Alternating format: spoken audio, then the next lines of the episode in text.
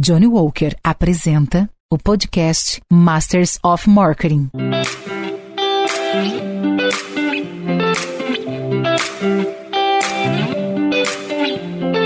Olá, eu sou Luiz Gustavo Pacete, editor-chefe do Marketing Future Today e head de conteúdo da MMA Latam. Você está no Masters of Marketing, podcast que traz insights e aprendizados das principais lideranças de marketing e inovação da América Latina. Bem-vindos a mais uma temporada especial que traz discussões interessantes sobre os desafios do marketing neste novo cenário de transformação. No episódio de abertura da temporada, conversamos com Fernando Vilela, CMO do RAP.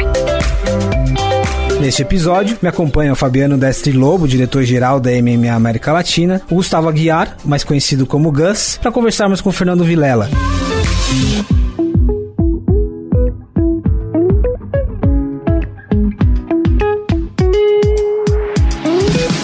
Fabiano, Gus, Vilela, é uma honra poder estar aqui com vocês, mediar esse papo que, na verdade, é, pode ser um papo de bar, né? Pra gente relembrar os tempos de bar. É isso, obrigado, viu, galera? Só tá faltando a cervejinha para ser o papo de bar. A gente tem que providenciar na próxima. Tem, água tem, né? Água tem. Bom, Vilela, enfim, durante a pandemia, delivery, plataformas, acho que vocês, é, Rapping e outros players, estiveram no centro aí de uma revolução. E a gente vai falar muito sobre isso. Mas a gente teve uma pesquisa recente que a MMA divulgou em parceria com a Ribu, o Mobile Report, que fala das mudanças de hábito das pessoas no smartphone. Durante a pandemia, 32,8% das pessoas disseram que fizeram mais compras pelo celular. Outros 27,8% pediram de tudo um pouco pelos apps de delivery. Isso só comprova o que a gente vivenciou. Que momento foi esse, assim, para uma plataforma como a Rap que teve que se transformar, pivotar em algumas verticais? Que momento de aprendizado que foi esse?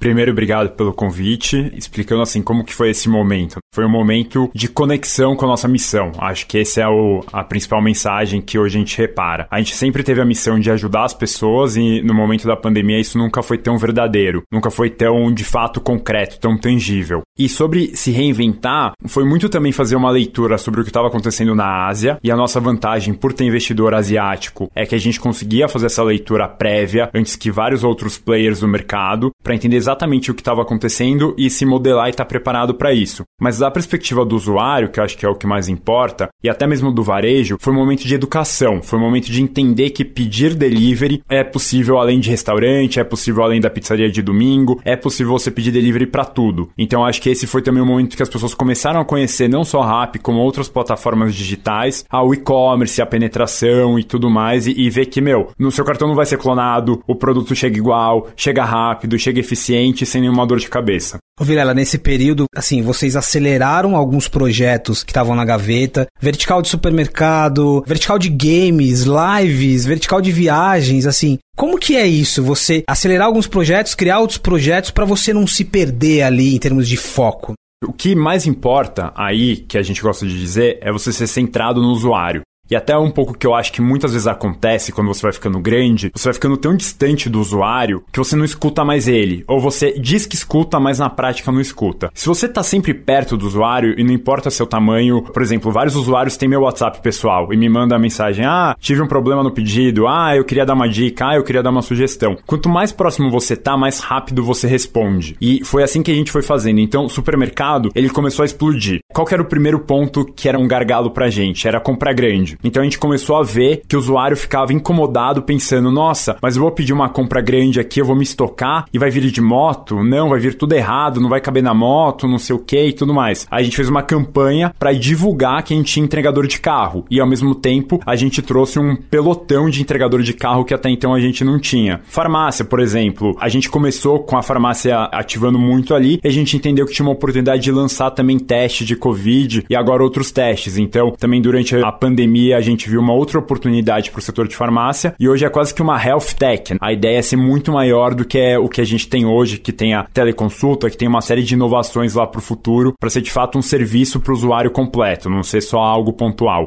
Ô, Vilela, muito legal. Você falou aqui de duas coisas muito interessantes quando a gente olha o lado empresa, que é a preparação e a educação. Como você constrói esses capabilities dentro da empresa para estar tá preparado para algo novo ou até para reagir e inovar. Queria que você contasse um pouco mais disso. O que, que vocês já estavam preparados e de repente foi acelerado com essa onda e como é essa construção de novos produtos? Como que vocês olham e a margem chega boa desde o início, vocês ajustam depois? Como que você surfa a onda do que você já estava preparado e como que é essa construção de novos produtos ao mesmo tempo, tudo acontecendo ao mesmo tempo. Primeiro, preparação, eu gosto de dizer que a gente tem um backlog que deve ser do tamanho do Monte Everest. Você tem várias ideias ali, várias inovações, várias linhas, produtos novos, mudanças de tecnologia, enfim. E o segredo é você ir priorizando constantemente. Eu acho que assim, a arte de se trabalhar num business em constante crescimento e mudança e transformação é a arte de priorizar. Então, saber o que, é realmente valioso fazer agora e o que você pode esperar um pouquinho mais. Então, primeiro é ter esse Everest mapeado de quais ideias, quais iniciativas, quais inovações. Depois é entender algo na essência que eu lembro das minhas experiências passadas em grandes empresas, que é um pouco difícil, que inovar, por definição, não é eficiente. Então, não existe inovar pensando na margem do produto se vai ser rentável ou não. Você não pode pensar dessa forma, você tem que pensar qual que é a dor, qual que é o problema que você tem ali, seja do usuário, seja do varejo, seja de o consumidor final, de uma empresa, e inovar com base naquilo. Depois você se modifica e vai se adaptando ao seu negócio. Só para trazer um exemplo de fora, fora, a gente tava falando do Masters of Scale, o Duolingo, que é um aplicativo de ensinar as pessoas a falarem e tudo mais, se você escuta o podcast da pessoa explicando como o Duolingo foi criado, ele falou, cara, eu entendia que era muito caro você aprender uma língua diferente em um país pequeno, como o país que ele nasceu, então eu queria criar um aplicativo que explicasse para as pessoas uma língua nova. Eu não pensava em rentabilidade do negócio, em nada. Eu só queria criar algo. E aí ele criou a dor e depois ele se rentabilizou. Então eu acho que essa é a mentalidade que para inovação tem que ter. Tem que ter mentalidade qual que é a dor, qual que é a oportunidade, se cria e aí vai. É óbvio que você tem que pensar no mercado potencial também para não sair criando qualquer coisa. Então, exemplo, vertical de games que você comentou agora há pouco. A gente entendia que em vários momentos, enquanto o usuário estava no aplicativo, ele estava esperando, vendo o entregador no motinho, ficando naquele momento assim, tempo ocioso. O que, que a gente pode fazer para ocupar esse tempo ocioso? Então a gente pensou uma série de coisas. Ah, vamos vender espaço publicitário aí, vamos fazer tal coisa, vamos criar comunicação, educação, e a gente já lançou uma série de coisas. Só que a gente sempre queria lançar um joguinho. Ah, vamos pensar num joguinho e tudo mais. O famoso jogo sala de espera de dentista. Então, com a pandemia e as pessoas comprando mais no supermercado, a gente entendeu que era um momento, sim, de estimular esse projeto que estava na gaveta ali, e a gente estimulou e reforçou ele, e aí a gente colocou mais desenvolvedor para produzir, mais tecnologia para fazer, mais investimento para divulgar. Mesma coisa com entretenimento agora. A gente está fazendo agora live shopping. É, então a gente entendeu que que era uma oportunidade gigante, vamos fazer também, vamos acelerar e vamos comunicar hoje. Viagem, por exemplo, era algo que estava pronto para ser lançado, veio a pandemia, não foi lançado. A gente falou, cara, não faz nenhum sentido você comunicar viagem quando você não sabe nem o que vai acontecer com o mundo daqui uma semana. Então a gente deixou na gaveta, esperou por mais que a gente tivesse feito uma porrada de investimento, e aí quando o cenário começou a se estabilizar, a voltar, a quarentena começou a se flexibilizar, tá bom, vamos lançar viagem e é agora que o usuário acaba vendo no app que viagem foi lançado. Esse exemplo do game é legal pelo seguinte, e aí entrando no outro assunto aqui, que é super app. Vocês declaradamente sempre se declararam como super app, né, diferente de outros. E o super app é sobre a atenção das pessoas, não é sobre as transações. Eu acho que o exemplo do game conecta muito com isso. Então, esperando um pedido, eu posso rapidamente ir para um outro aplicativo e pum, me perdi e o game prende essa atenção. Falando sobre super app, apps. Explica pra gente o desafio que é você ser um super app quando a gente fala de prender a atenção. E no momento de pandemia, praticamente todo mundo quis ser um super app, ainda que não declarado. Então conta um pouquinho sobre essa construção de ser um super app.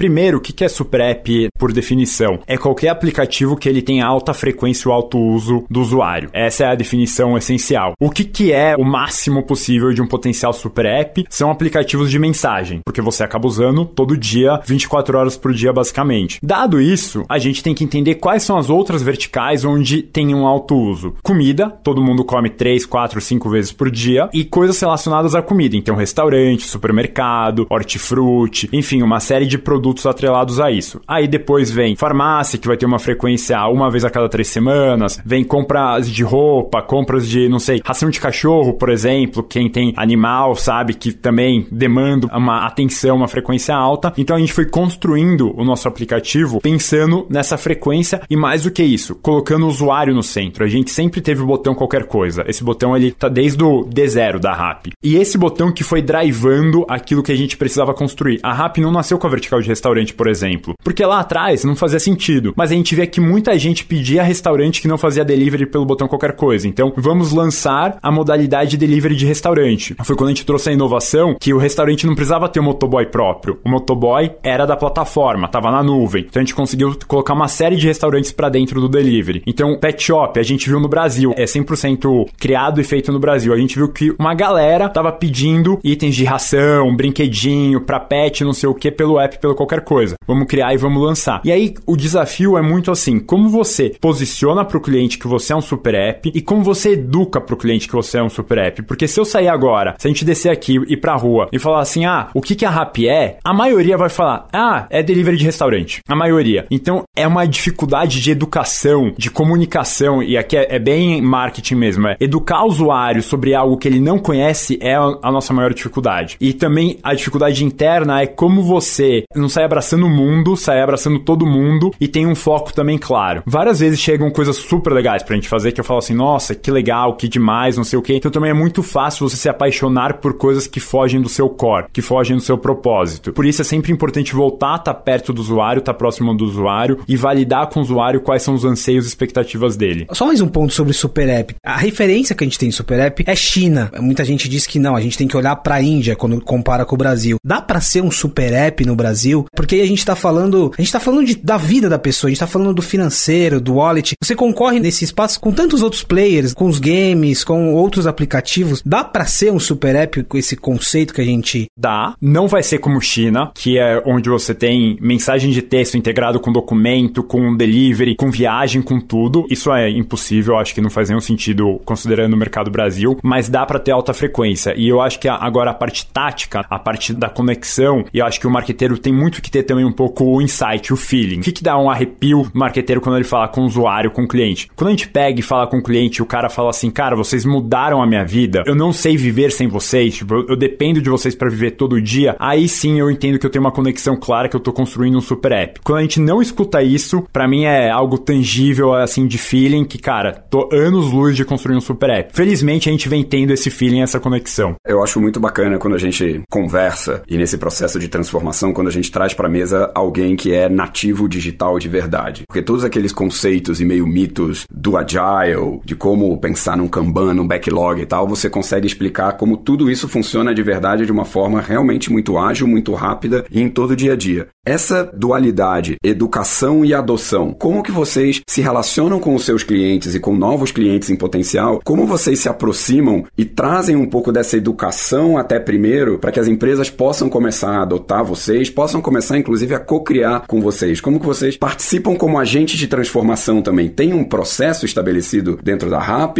ou é meio natural? Vem do cliente, vem de vocês? Fala um pouco sobre isso. Não. Primeiro assim, a nossa cultura é ser empreendedor. E aqui não é a cultura cultura bonitinha escrita no papel, na prática não funciona, não. A gente é empreendedor, a gente busca ter um percentual alto dentro da organização de pessoas que empreenderam e até que quebraram empreendendo, porque aí a pessoa entende a resiliência, o quanto você tem que pensar um pouco fora do tradicional para montar um negócio, e isso proporciona muito que a gente esteja sempre aberto aberto desde chegar e propor algo para o cliente, como aberto entender também quais são as dores, os anseios do cliente e propor uma solução distinta. Óbvio que a gente tem os produtos de prateleira, que são os produtos padrões, mas o que a gente mais gosta de fazer é sentar com o cliente, entender o que, que ele está planejando, o que, que incomoda ele, quais são as dores e buscar encontrar alguma solução com tecnologia atual ou algum hack da tecnologia para poder construir algo que seja de fato inovador, de fato transformacional. Legal. Tem algum produto que você está desenvolvendo a quatro mãos? Quase um collabing com alguma empresa que você possa trazer? Ou tem algum caso de uma dificuldade? Quando você chega com uns monstros como esses, como que é esse processo de adiantar o collab e fazer até uma força para trazer um produto novo? Tem um caso de sucesso ou de insucesso numa relação? De insucesso tem, mas eu não posso divulgar. Sempre tem. É, devem ter vários. Mas de sucesso, um caso que a gente até divulgou recentemente, então eu posso comentar, é um pouco o que a gente fez com uma grande cervejaria. A grande cervejaria ela está lançando um produto sem álcool, super relevante no mercado, e ela queria muito entender o trial, como que é essa experiência. Qual que é a grande diferença pensando no varejo tradicional? Quando você lança um produto, você depende de uma pesquisa que demora 30 dias para sair, você fica refém de tanta gente na cadeia que é quase que você está muito longe da ponta. Quando você vai direto para um aplicativo que tem a relação com o usuário final, vamos supor, você manda pro cara o presente, lá, o produto novo. Você pode acompanhar o padrão de compra dele. Ele mudou? Ele começou a comprar aquele produto ou não? Então isso é algo que a gente está fazendo com essa cervejaria. Mas talvez o exemplo mais icônico que a gente tem é com a Coca, que é um super parceiro nosso, onde a gente entendeu que em vários momentos nos restaurantes os usuários acabavam não pedindo é, bebida, porque você como usuário acaba pensando, ah, eu tô em casa, tem água em casa, tem bebida, tem suco, tem coca aqui, por que, que eu vou pedir algo diferente? Então a gente fez todo um planejamento com eles de como a gente poderia reforçar o consumo da bebida ao longo do período, casado com o business plan deles. Então, casado com o fato de comunicar zero açúcar, casado com os produtos novos que eles estavam lançando, e não algo, ah, não, é assim que eu funciono, você tem que se adaptar a mim. Não, a gente é muito de se adaptar ao cliente. Os próximos 200 anos dependem dos passos de agora. Johnny Walker. Keep Walking.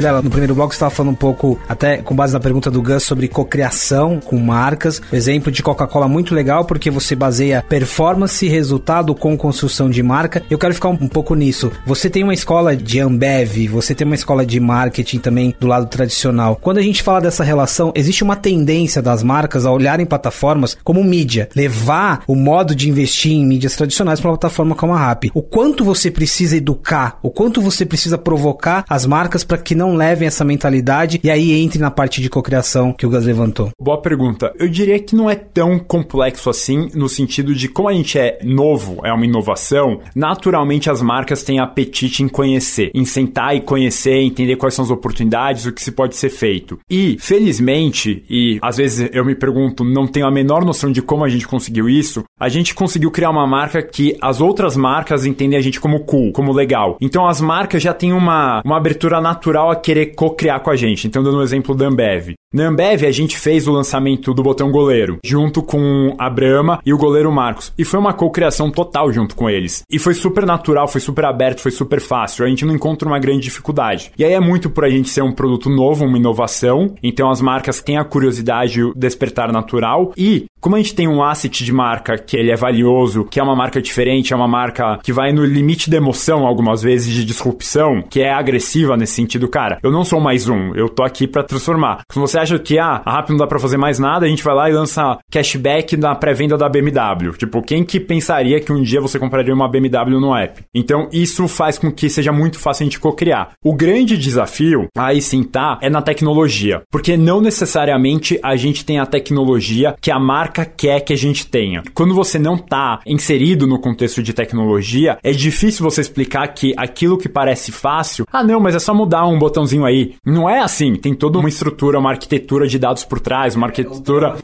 É, é o drama dos desenvolvedores. É o drama dos desenvolvedores, exato. Então aí que tá muito... A nosso grande desafio educacional é sobre tecnologia. Isso dá para fazer, isso não dá para fazer, isso eu consigo fazer, mas é um hack. Famoso puxadinho brasileiro. Tenho a pergunta para você. A gente olha uma tendência muito forte no mercado de varejo, de grandes players começando a olhar para esse lado de publicidade, de advertising, de uma forma bem estratégica e montando unidades de negócios. E você deu alguns exemplos que no final do dia podem ser confundidos com publicidade. Como é que a RAP, um super app totalmente nativo digital, está olhando para essa oportunidade? Porque ela existe, né? Vocês têm um cacetada de usuários. Como é que vocês estão olhando para a oportunidade de publicidade ou construir alguma coisa de publicidade nova dentro do aplicativo da RAP? A gente tem a área há bastante tempo até e a gente se vende como espaço publicitário também, espaço de mídia. Qual que é o grande diferencial que a gente tem? É que a gente leva a compra diretamente. Enquanto, por exemplo, você é uma marca, você é a Johnson, você vai promover no Face, vai fazer um ads. É muito difícil você saber se o usuário comprou ou não. Você pode colocar uma série de coisas de tecnologia para rastrear o comportamento dele, enfim, mas é tão sofisticado que praticamente o dado ele é pouco relevante. Como a gente tem a compra final, a gente se coloca tanto dentro do app, dentro da interface do app, então um banner, app, corredor patrocinado, produto patrocinado, opção da marca comprar, porque ela está estimulando a compra final. Como também a gente hoje tem uma solução que está ainda embrionário, tem bastante potencial para evoluir, mas é como se a gente fizesse a gestão do ads, da mídia paga do cara. Então pensa que no limite, ao invés da Johnson entrar, colocar dinheiro como Johnson, ela pode colocar junto com a RAP e aí diretamente linka pro aplicativo. Então na mesma hora, o usuário já consegue comprar. Isso para marca, imagino que deve ser um ganho fabuloso, porque você tem literalmente a intenção de compra, você tem o call to action rápido ali, instantâneo. Coisa que até então não tem. Quando você pensa na TV, ninguém vê TV e sai de casa para ir na farmácia ou para ir no supermercado. Você fica com aquilo na cabeça, aí quando você tá na loja no momento de compra, você lembra, você associa, você faz a conexão. Mas esse poder de compra é que a gente vê a grande vantagem. Esse poder transacional é. que vocês têm é absurdo. Eu acho que tem uma oportunidade muito grande de vocês extrapolarem isso daí no, no curto prazo até. E o que é bacana que a gente tem hoje, a gente já monitora, é aquelas ações que a gente está fazendo de campanha, qual que é o retorno? Como que mudou o meu market share teórico dentro do aplicativo? Como mudou o poder de compra daqueles usuários que eu testei? Eles compraram mais, eles compraram menos? Qual que é o impacto ao longo da cadeia? Por mais que hoje a gente não tenha a população como um todo, o fato da gente ter a população que é tecnologicamente conectada é a população do futuro. Então, quando você pensa em inovação de produto, inovação de marca, é muito bom, porque aquilo que você vê num ambiente como o Rap ou outras plataformas é a sociedade daqui 15, 20 anos. Então, quanto mais rápido você aprender a operar esse sistema e aprender a entender o que, que essa galera quer, o que, que essa galera busca, mais feliz você vai ser. E também, pensando como marqueteiro agora do outro lado, é muito bom para você testar. Você pode testar muito rápido. Você pode criar um produto de inovação que você não quer colocar na loja física, no ponto de venda, que é caro, é logística, é não sei o que. Você sobe ele. Sobe ele em uma farmácia teste, cinco farmácias, cinco lojas teste. Vê qual que é a aptidão do usuário. O usuário clica, não clica? Ah, eu quero comparar dois produtos de inovação, quero comparar duas embalagens. Qual será que é que o usuário clica mais? Uma série de testes você consegue fazer de uma forma muito mais fácil, muito mais rápida e com resultado quase que real time instantâneo ali para você. Uma coisa que eu estava pensando aqui, que não tem nada a ver com o que a gente estava conversando, é em relação ao exército de entregadores que vocês têm. Queria que você falasse um pouquinho como é que vocês estão tratando eles no momento da pandemia, que são pessoas de certa vulnerabilidade muitas vezes. Como é que vocês estão ajudando eles? Eu queria que você falasse um pouquinho sobre esse exército de entregadores, porque no final das contas, nada dessa tecnologia faria sentido se não tivesse essa pessoa entregando na sua casa. Primeiro, explicando assim, né, que no fim, o rap, agora a gente é masculino, a gente é uma plataforma que conecta vários elementos, uma plataforma das plataformas. O app não se sustenta se o entregador não estiver feliz. Isso é, é claro. Assim como se o usuário não estiver feliz, assim como se o varejo não estiver feliz, assim se a empresa não estiver feliz. Se algum elo da cadeia não estiver feliz, o app cai. Esse é o primeiro ponto. Dado isso, o que a gente sempre se preocupa em fazer é estar próximo dos entregadores e entender quais são as dores, quais são as frustrações e quais são as oportunidades de melhoria. Mas também entender como que se balanceia esse ecossistema, como você equilibra o interesse do entregador com o interesse do usuário, com o interesse do varejo, com o interesse da empresa. Na pandemia em específico, o que a gente mais se preocupou era o que eu gosto de chamar, eu sou economista por formação, que é incentivo perverso. Então, qual é o incentivo perverso? É o entregador, ele tem como fonte de renda, muitas vezes quase que única, tá trabalhando ali no aplicativo. Dado a pandemia, vira ainda mais consistente o fato de ser potencialmente a única fonte de renda dele. Qual que seria o efeito perverso? É ele tá com Covid e querer continuar na rua. E aí isso sim seria perigoso. Então a gente criou um fundo, na época com a Cruz Vermelha do Brasil, para qualquer entregador que tivesse com sintoma ou com caso confirmado, ele entrava protegido por esse fundo e ficava ali praticamente duas semanas recebendo o mesmo valor que ele receberia se ele estivesse operando no dia a dia, mas bancado por um fundo, por uma instituição independente da RAP, para não ter nenhum conflito de interesse. E óbvio que a gente fez uma série de coisas educacionais, de explicar, de incentivar contatos à entrega. A gente não incentiva pagamento com maquininha, a gente nem tem a maquininha como outros players acabam tendo, que estimula o contato físico. A gente não estimula pagamento em dinheiro. É relevante para o Brasil, mas a gente entende que com o momento de pandemia não faz sentido estimular pagamento em dinheiro. Tem uma série de medidas sutis de ensinar os principais parceiros. Dark Kit a gente criou centro de desinfecção, mas é aplicando ali o spray que mata 99,9% das bactérias, enfim. Uma série de coisas tanto educacionais como táticas mesmo assim concretas, álcool em gel, máscara, para estar tá acompanhando. Mas o grande desafio, e esse é um desafio desafio constante é entender quais são as dores, tanto do usuário, de entregador, do varejo, da empresa, no fim é sempre o mesmo. Então a gente está sempre falando com o entregador para entender o que incomoda ele e resolvendo. Exemplo, tem momentos que o nosso suporte, porque o entregador também tem que falar com o suporte, não é só o usuário. Ah, que a gente entende assim, ah não, o entregador vai entender se a gente fizer essa mudança. Antes a gente pegava e faria, ah, não, vamos fazer a mudança. Hoje não, hoje a gente se preocupa, a gente tem entregadores que são quase que embaixadores, guardiões, então a gente valida com eles, faz sentido, não faz sentido, e a gente vai desenvolvendo cada vez mais próximo, mais junto a eles. Mas sim, é sempre um desafio e nunca vai estar tá bom. Acho que eu tava até vendo o documentário hoje do Sushi Ono lá no Japão, do cara de 92 anos agora que segue trabalhando, é, você nunca pode estar tá satisfeito consigo mesmo, você nunca pode achar que você chegou onde você quer chegar. Se você tiver essa mentalidade, seja entregador, usuário ou varejo, é questão de tempo de alguém fazer melhor que você, mas se você for genuinamente interessado em melhorar sempre, você vai melhorando ao longo do tempo o ecossistema como um todo. Eu gosto muito desse ponto. Eu sempre busco parceiros e cúmplices quase para me ajudarem nesse movimento de transformação. A transformação, ela nunca para. É muito do que você está falando, é um processo de aprendizado contínuo. Como que vocês trabalham dentro da empresa para não perder esse movimento mais líquido, mais diverso de always startup, mas no outro lado começa a ser uma empresa gigante, começa a ser uma empresa que vai se organizando cada vez mais, vai criando processos e o processo que sempre vive na exceção é complicado. Como vocês lidam com esses dois mundos? Preciso ser gigante, eu preciso mostrar estrutura, processos até para os meus parceiros gigantes, mas do outro lado, talvez eu queira continuar tendo usuário me acessando direto via WhatsApp. Como funcionam esses dois mundos? Desculpa, só adicionar um ponto aqui com o Gus, inclusive porque na nossa conversa aqui, em vários momentos você deu essa dinâmica de muita velocidade. Então eu crio, eu desenvolvo essa vertical. Eu acho que nesse contexto, essa velocidade que você mostra pra gente, ela conecta muito com essa pergunta do Gus. Como manter? Aí é difícil.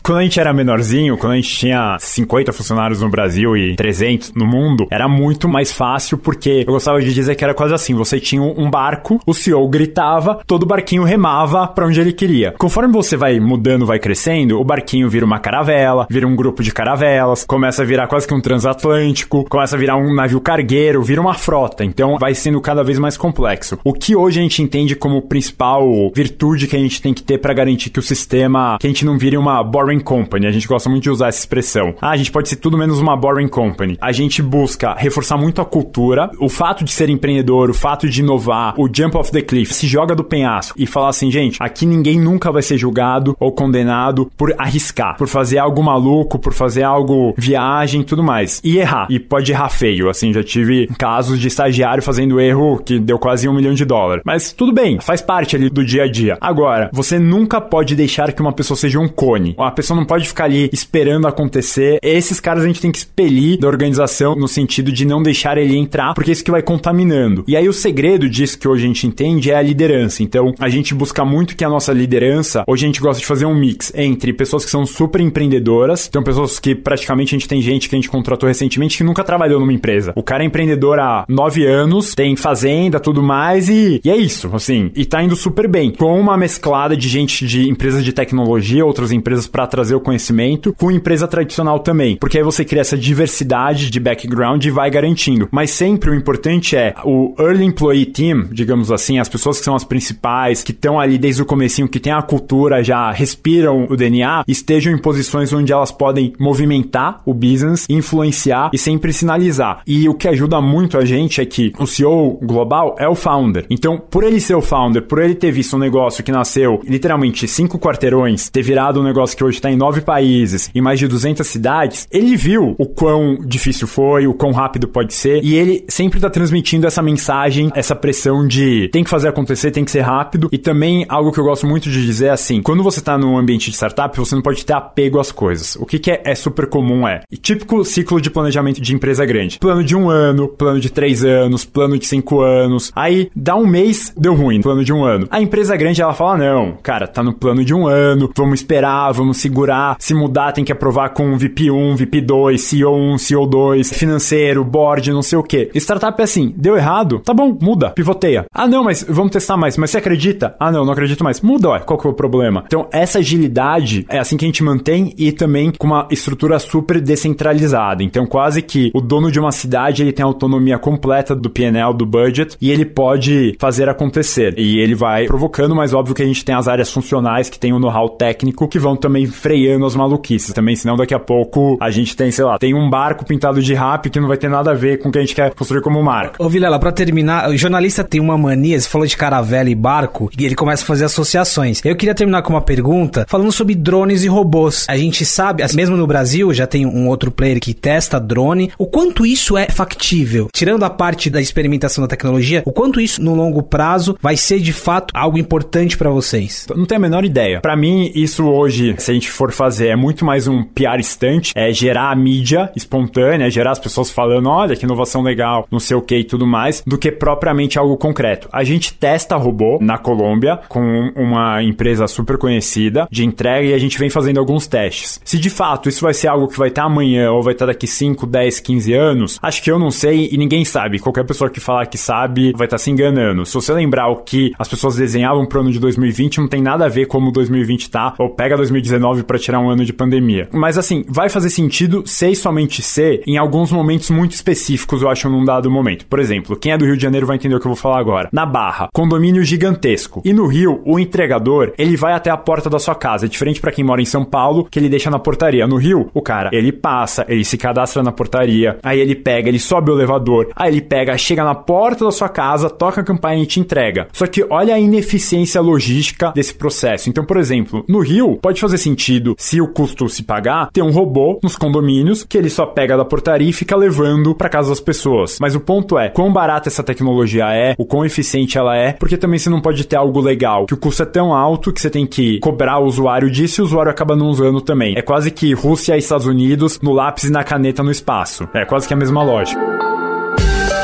Fabi, Gus, temos um programa, conseguimos tirar um pouco de aprendizado aqui do Vilela. Nossa, eu acho incrível e para mim é isso. A transformação e a evolução vem com aprender e conhecer. Eu acho que, de novo, a gente teve uma aula hoje de vários conceitos que para empresas às vezes são menos tangíveis. Muito bacana escutar com muita transparência como que tudo isso pode ser implementado. Muito legal. Vilela, muito obrigado, cara. Eu gosto de conversar com você porque acho que quando você responde não sei, não faço ideia, ainda que você não tenha falado ali um pouco de alguns fracassos, mas eu acho super legal essa transparência. Muito obrigado, viu? Obrigado vocês, que bom. Espero ter ensinado alguma coisa.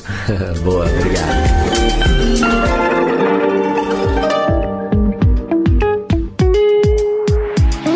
Muito obrigado pela presença em mais um episódio do Masters of Marketing. Eu recomendo que você acompanhe os outros conteúdos da MMA Latam em diversos formatos, acessando a plataforma Marketing Future Today.